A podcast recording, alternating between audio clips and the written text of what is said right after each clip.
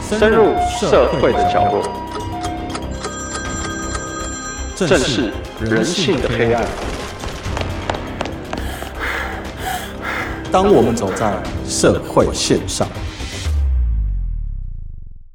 各位听众，大家好，欢迎收听由静好听与静周刊共同制作播出的节目《社会线上》，我是主持人小付。今天要跟我们一起讨论案件的是我们静周刊社会组的资深记者李玉才，请玉才先跟听众打个招呼。各位听众，大家好。好，那我们今天请到育才要来聊的呢，就是九月的时候，在高雄海军陆战队九十九旅的郑姓中尉传出在军中轻生嘛，好像说是在树上上吊。在事发之后呢，家属就提出了很多质疑，然后他们认为主因有可能是被部队里面的长官所霸凌。对，那这个案件其实大家会联想到的，就是在二零一三年那时候发生的洪仲秋的事情。当时洪仲秋就是在军中遭到霸凌跟体罚嘛，他表达、呃身体不舒服的状况的时候，军中的长官还是不甩他，结果就造成他类似急性衰竭这样过世。对当时为了这件事情呢、很多人包括洪仲秋的父母啊、姐姐啊都出面，也超过十万人以上、啊、在凯道格兰大道上面集结抗议嘛，甚至于因为这样而影响了后来的选举。对选举的结果，也进而影响了说，哎，包括军事审判法、啊、军法官啊、国军的紧闭制度等等，都有做过修正。结果十年后的现在，好像又发生了，因为目前的状况我们是没有办法完全确定是不是霸凌的因素嘛。那我们就请玉才先跟我们聊一下这起事件大概的经过，然后家属为什么会去质疑说，哎，又是遭到部队霸凌的状况？这个案子发生在九月初的某一天的凌晨，嗯，突然家属接到部队的电话，说这一位振兴中尉已经轻生了，那已经没有生命迹象。嗯那家属觉得非常的错愕，因为前天晚上这位振兴中尉才跟他妈妈通过电话，嗯当时是感觉不出来这一个振兴中尉有任何轻生的意图了。哼嗯他妈妈是在记者采访的时候跟记者说，振兴中尉在电话中跟他提到有被长官言语的不当的侮辱哼嗯跟不当的管教的情形发生。哼嗯哼他有跟他妈妈说他做的很累，诸如此类的这种觉得疲倦的这样的话。嗯那妈妈其实有鼓励他说，有什么事情你要讲出来，我们能够帮你的，或者什么样的状况，你要赶快反应。但当时他还跟他妈妈说他周末会回家，结果没想到当天凌晨就出了事情。这个事情让家属非常的不能接受。那有留下遗书或者是最后的遗言什么的吗？呃，其实没有留下任何的遗书，但是他妈妈是经过他勘验他的遗物，他的手机里面有一些他跟他长官的对话，嗯那一些对话里面显示出，这位振兴中尉的连长有对他做了一些类似言语霸凌的一些过激的言语，比如说有骂他说你是听不懂中文吗？哼嗯类似骂他说你这个带兵的状况不好嗯啊，甚至说你这个人是很笨或什么之类，类似这样的话语好几句。嗯然后这个振兴中尉都还是很有礼貌的跟他长官在对谈啊，在那个对话截图里面没有看到说有什么吵架或是双方有一些冲突的部分，那也有看到他跟他长官有电话的联系，但我们很难从这一个对话截图里面就断定说他就是因为这个对话截图去新生的，可能是不是在这些电话联系上面有一些问题，或者说平常在训练的时候就产生了一些摩擦了，这个有待军方这边进行调查。像你刚才提到的，我们其实所有的环节，我们还有待军方的单位进行调查。但是今天家属就是不信任军方了，是才会来对媒体提出质疑。那在初步的部分，家属有没有指出说军方大概哪些作为让他们觉得不信任？其实是有三四个疑点。第一个，这一位真心中尉的姐姐在八月十几号的时候，就有曾经接过真心中尉打回家的电话，她有跟她姐姐抱怨说，长官对她的态度一直很恶劣，没有改善啊、哦。她就觉得她对她工作已经到了一些临界点。那她姐姐当时有鼓励她。那后来又是到这个月初，她妈妈接到她第二通电话，跟她抱怨工作上的跟长官的一些问题。对，嗯这个部分是军方一直没有去讲清楚的，她跟长官之间到底发生了什么事情。平常是不是受训的时候受到什么压迫？这个部分军方一直是打问号，没有厘清。对，再来就是说他是上吊轻生的，他是在那个营区内的一棵榕树上面。他妈是有质疑说脖子的勒痕什么的，不太像自己会去爬到那么高的地方去轻生的这种问题，就是质疑说到底是不是实在的轻生哦？那还是有加工自杀对的，嫌疑？啊或是有加工自杀的问题？他有请法医高大成去研判。嗯因为他妈妈对于他当时讲话的时候，其实很冷静，就没有透露出那种想要轻生的迹象。变成在树上发现，就很奇怪。加上国军通报的时间也很奇怪，就是通报家属之后，他他们见到他之后，他已经被搬动了，嗯，他遗体已经被搬来搬去。他们家属认为国军把第一现场直接破坏了，这个部分他很可能不是在那一棵树的第一现场，所以这个家属也在质疑这一些部分。嗯嗯，对他们目前也是委由法医跟专案小组这边做调查。其实像真信中尉这样在军中亲生的案子啦，不要说亲生，就是说家里的小孩去到部队里面，从以前到现在，几乎每个父母都会担心受怕。其实我们知道，以前一定是比现在更黑暗了，虽然是现在也没有多光明，就是了。但当初洪仲秋那个事件的时候，我相信大家非常有印象的一句话，就是当时的一个军官啊，我忘记叫什么名字，就是负责调查的，对他在电视媒体前面讲了，不管媒体问他什么，他就是跟你讲完全没有画面。对所以国防部的部就被戏称为是黑部的部嘛。对，虽然说在洪仲秋事件之后呢，好像有做了很多的制度上的修正，包括说军法官就纳入了一般的地检，对，没有军法院的问题。那国军也废除了紧闭制度，但是相对来讲，是因为近年国军从原本的征兵制改成募兵制嘛，然后募兵制之后又做到人员精简的部分，再加上女生从军的比例也比以前大幅的上升。是所以在里面就会发生很多，其实讲真的就是社会上的状况啦。因嗯为国军就是一个小型社会，虽然它在营区里面可能一般人进不去，但是它里面就是一个小型社会，是，它可能还是会有男女的问题，它可能还是会有我们一般公司上级跟部署彼此之间职级的问题，是甚至它会有金钱纠纷，甚至国军有吸毒的。只是工作是军人，但是他出来外面是在做诈骗、种大麻的，对，这个其实都有，但是在一般社会里面，他只要警察一抓，你就是什么都清清楚楚、明明白白。对，但为什么只要牵扯到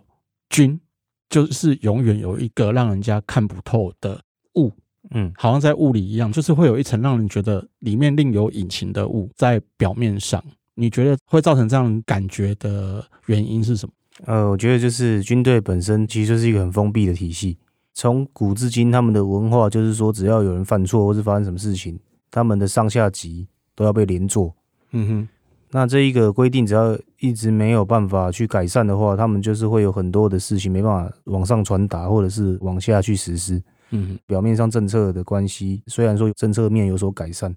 但实际上在部队实施的情况，我们其实是问号不得而知。像类似振兴中尉这样的案子，其实有很多。那我们从二零一六年来看到，国防部本身从洪仲秋事件完之后，他就有要达到一个叫做零自伤啊，就是所谓的没有军人自残或自杀这样的事情嗯的目标。二零一六公布的，但是从二零一七年到两年前，二零二一年，总共还有八十个军人有这样的问题，甚至有涉犯一些性犯罪的问题。内部的状况，表面上讲说改善了，其实到底改善了多少，都还有待商榷。我认为是改善的状况还不太明朗。你会觉得制度是做在明面上给外面的人看的嘛，对不对？对，实际上他们里面还是跟以前没有什么变嘛。对，当过兵男生应该都知道，新兵训练进去之后，长官总是跟我们说，遇到问题请你打一九八五。嗯但是那个专线实际上打了几个人会通呢？你下部队的时候，长官也很明确地跟你讲，请你不要打一九八五。那你打了一九八五之后，这个案子打到上面指挥部，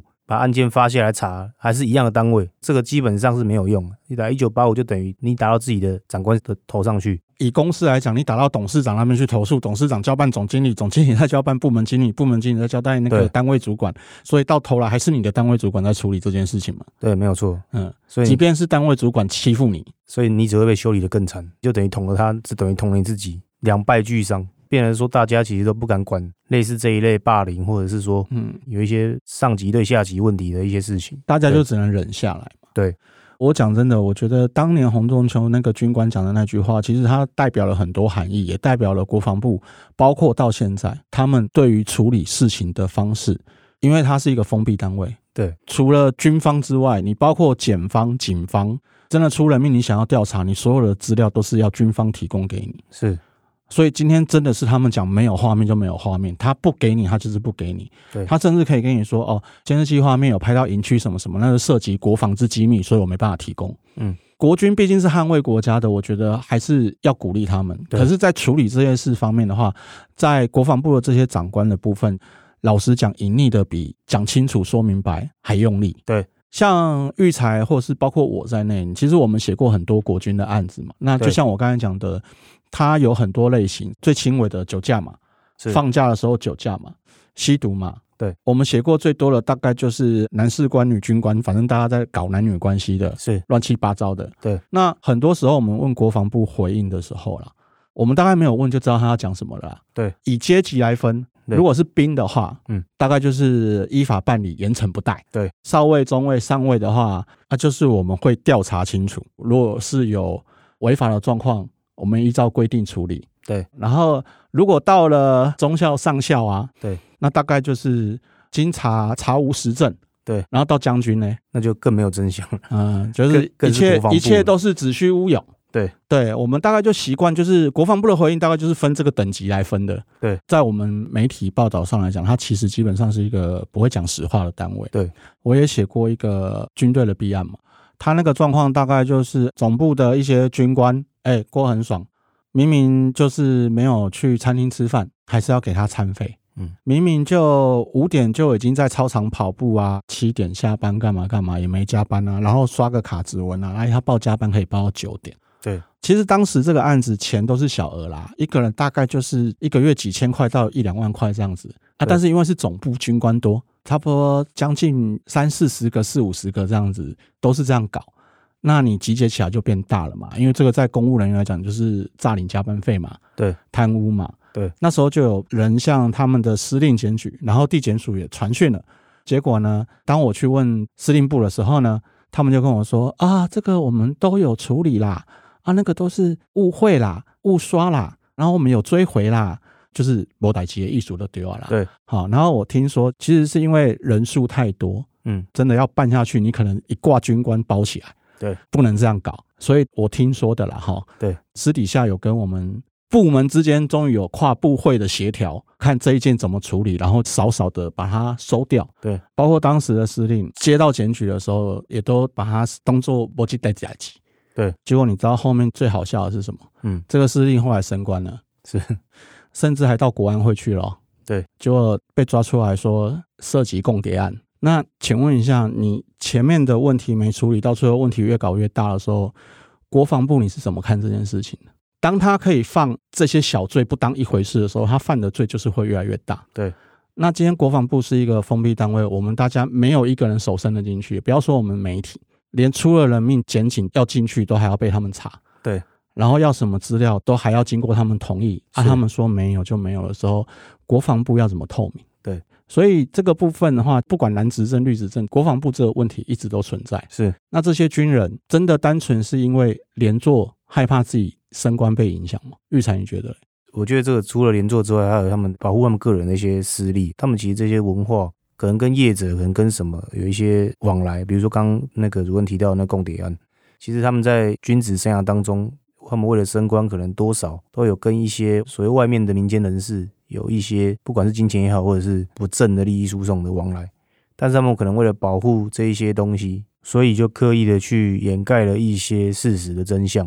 明明我们这边收证都很清楚，都有所有的他们包含的汇款单据，或者是很多他们这些利益诉讼的证据的时候，他们第一时间不做正面回应的，就是第一个是他们要想办法去掩盖我就是们灭证、啊。，对灭证，我们手边有什么样的证据嗯哦，他们想要用迂回的方式去得知，甚至说他们内部可以做一些阴影，因为毕竟我们指控人万一出事情，其他人可能涉及其中的人，或者是跟他在职务上有些利害关系的人，也会相对的出事。嗯哼，所以他们就是很保护自己的位置。其实他们对在法治上面的想法其实蛮薄弱的，并没有一个很好的法治的素养。他们在意的只是自己未接的这个权利。因为军中就是一个官大说了就算的。对我觉得在军中的体制教育上面，其实还需要很大的进步空间，还必须改革。嗯，对。好了，那节目最后我初步的第一个建议啦，我觉得比较实际一点的啦，就是像刚才玉才有提到的所谓的连坐制度，对，一个兵犯坐可能班长要被罚，连长要被罚，甚至于到营长，对，营长再上去旅长。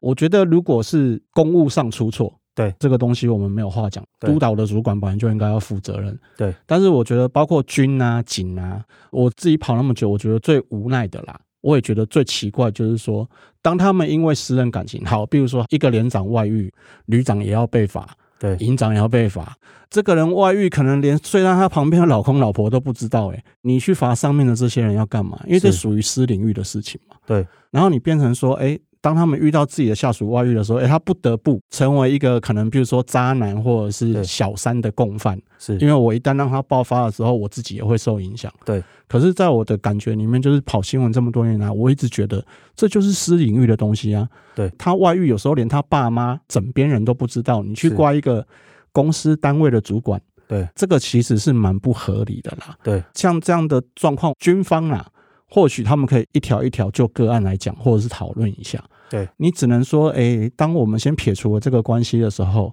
是不是可以让下面更多不公不义的事情，让上面的人更勇于去处理？是这样子可能对国军所谓在处理事情的透明度才会有帮助。对要不然它永远就是一个现实的外面世界有黑社会。对啊，国军对我们来讲其实就是一个公家的黑社会，但是它的黑不是暴力的意思，是我们根本看不透里面有什么东西。对，一旦出事就只能他讲了算。是对，我觉得这个真的是可以讨论的点。对，好，那谢谢玉才。谢谢各位听众，谢谢大家的收听。有兴趣了解更多社会案件的听众，欢迎锁定由静好听与静周刊共同制作播出的《社会线上》。我们下次见。想听爱听，就在静好听。